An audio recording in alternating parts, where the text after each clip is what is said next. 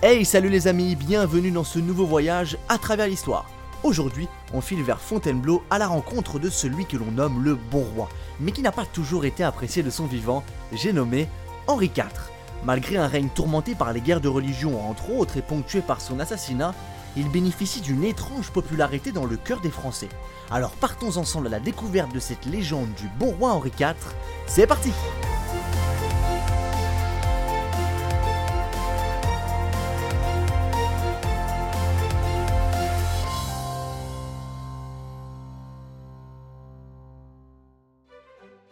Henri IV ou Henri de Bourbon naît en 1553 à Pau.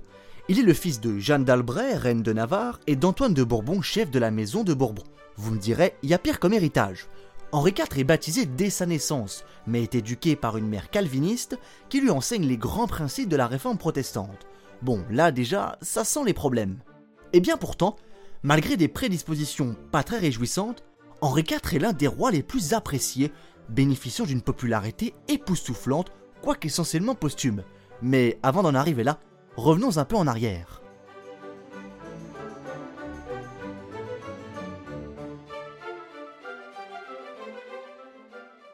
Mes chers amis, commençons notre petit périple en 1572. Cette année-là, la mère d'Henri meurt et cède d'office le trône de Navarre à son fils, alors âgé d'à peine 20 ans.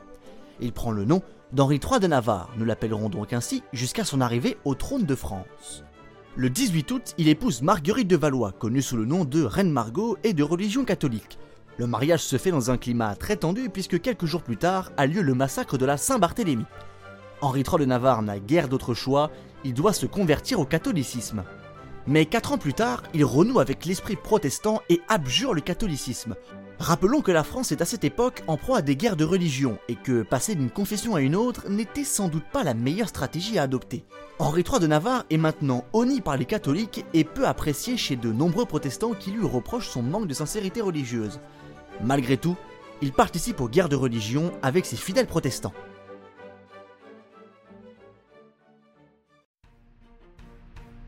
Mais cette vie va subir un coup d'arrêt brutal en 1589. Le 1er août, le roi de France, Henri III, meurt assassiné.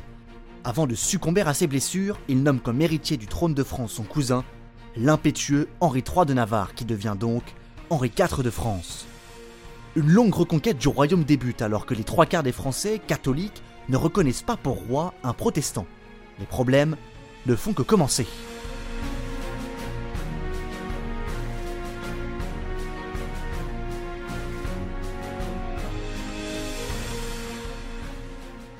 Pour commencer son règne sur les chapeaux de roue, Henri IV doit d'abord combattre la Ligue catholique qui livre une résistance féroce au nouveau roi.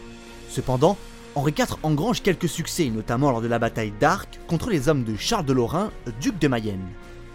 Mais malgré ses succès, les protestants lui reprochent de ne pas leur donner la liberté de culte.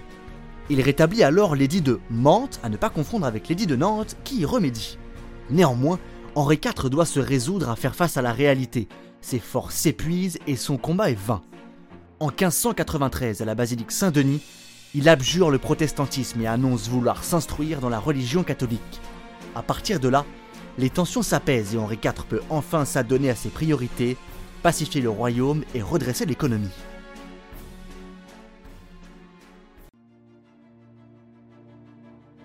La pacification du royaume n'est pas une mince affaire étant donné l'aversion des catholiques envers le roi et la mutinerie des nobles protestants qui n'ont plus confiance en lui. Ces derniers se réunissent régulièrement en assemblée pour s'ériger en véritable organisation politique. Ils en viennent même jusqu'à se saisir de l'impôt royal pour leur compte. Mais pour Henri IV, c'en est trop. En 1598, il signe l'édit de Nantes pour mettre fin aux guerres de religion qui ravageaient le royaume. Concrètement, il accorde aux protestants des droits religieux, civils et politiques et leur consacre des places de sûreté, c'est-à-dire des lieux où ils ne seraient pas persécutés. Cet édit sera révoqué plus tard par Louis XIV en 1685. Passons maintenant au redressement économique du royaume. Déjà, il faut rappeler que l'édit de Nantes a eu un effet d'entraînement positif sur l'économie qui repart grâce à une production agricole retrouvée. Mais comme on dit, derrière chaque grand homme se trouve une grande femme. Et bien là, derrière Henri IV se trouve un grand ministre, Sully. Les deux hommes donnent une place centrale aux arts et à l'artisanat dont le royaume recèle. Davantage de canaux sont aménagés pour faciliter le transport des marchandises. Sully fin négociateur, obtient la réduction de la dette française auprès de certains pays comme la Suisse. Des enquêtes sont lancées contre les faux nobles, contre lesquels des sanctions économiques sont appliquées. L'économie du royaume se refait une petite santé.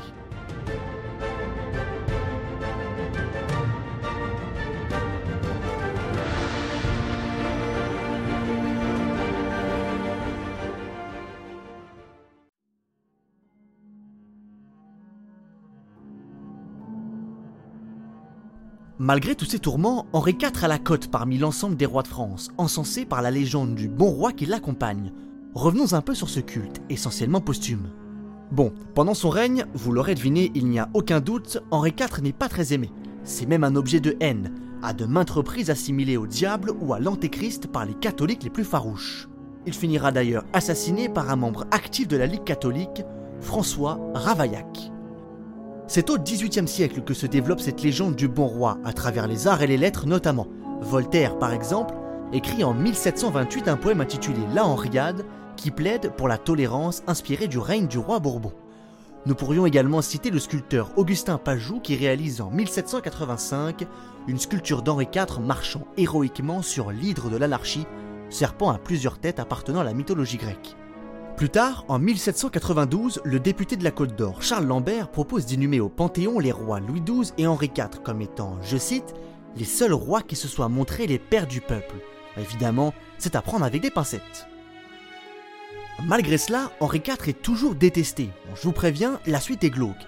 Un an plus tard, son tombeau de Saint-Denis est profané en 1793 par des révolutionnaires qui diffusaient à travers le royaume leur haine des symboles monarchiques.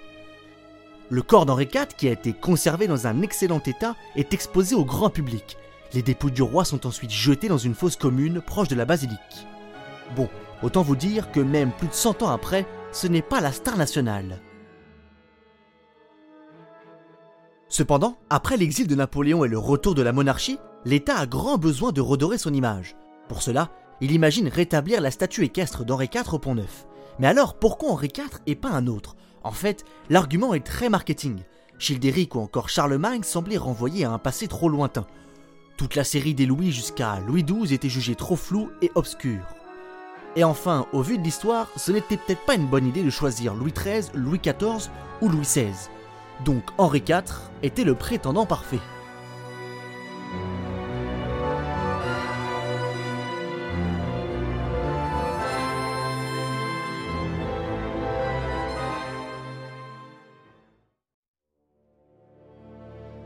Mais surtout, c'est le côté un peu frivole et séducteur du roi qui fascine, autrement dit, ses histoires d'amour.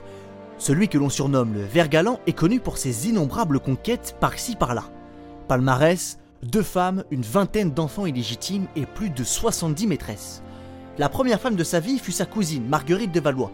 Ne soyez pas choqués, c'était plutôt commun à cette époque. Malgré quelques écarts, Henri IV semble profondément épris d'amour pour la jeune femme. Petit bémol, elle est stérile. Henri IV, qui veut à tout prix assurer sa descendance, l'a fait enfermer au château d'Usson en Auvergne pendant près de 20 ans et obtiendra l'annulation du mariage plus tard. Bon, pour la galanterie, on repassera. En 1582, alors encore roi de Navarre, le jeune Henri rencontre Diane d'Andouin, comtesse de Guiche et de Gramont, dans le sud-ouest de la France.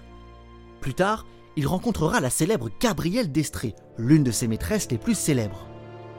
Lorsqu'il la rencontre, il se met en tête de l'épouser sauf qu'il doit encore faire annuler le mariage avec Marguerite de Valois, toujours confinée dans son château.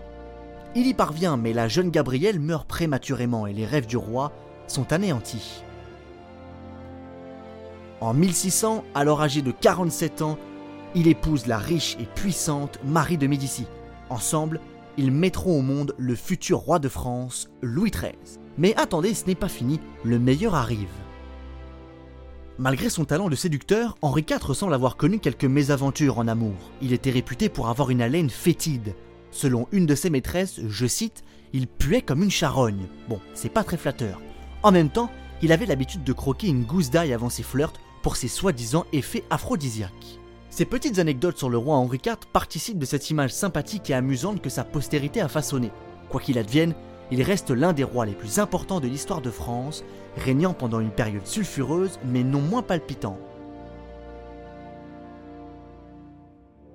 Évidemment, Henri IV ne devient pas du jour au lendemain une icône nationale, mais il n'en reste pas moins qu'il est admiré autant qu'il est détesté. Son décès tragique est venu confirmer sa popularité au sein du royaume, qu'il a tout de même réussi à pacifier pendant un temps seulement.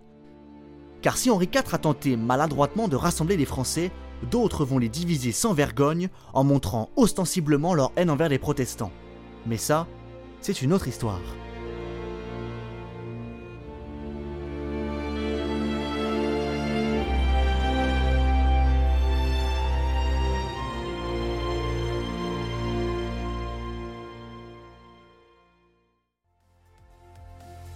Quel super voyage mes amis au cœur de la vie d'Henri IV, j'espère que vous avez passé un agréable moment, en tout cas pour moi ce fut un grand plaisir. Je vous invite, comme d'habitude, à aller rejoindre la page Instagram de l'émission à travers l'histoire ou la page Facebook qui porte le même nom.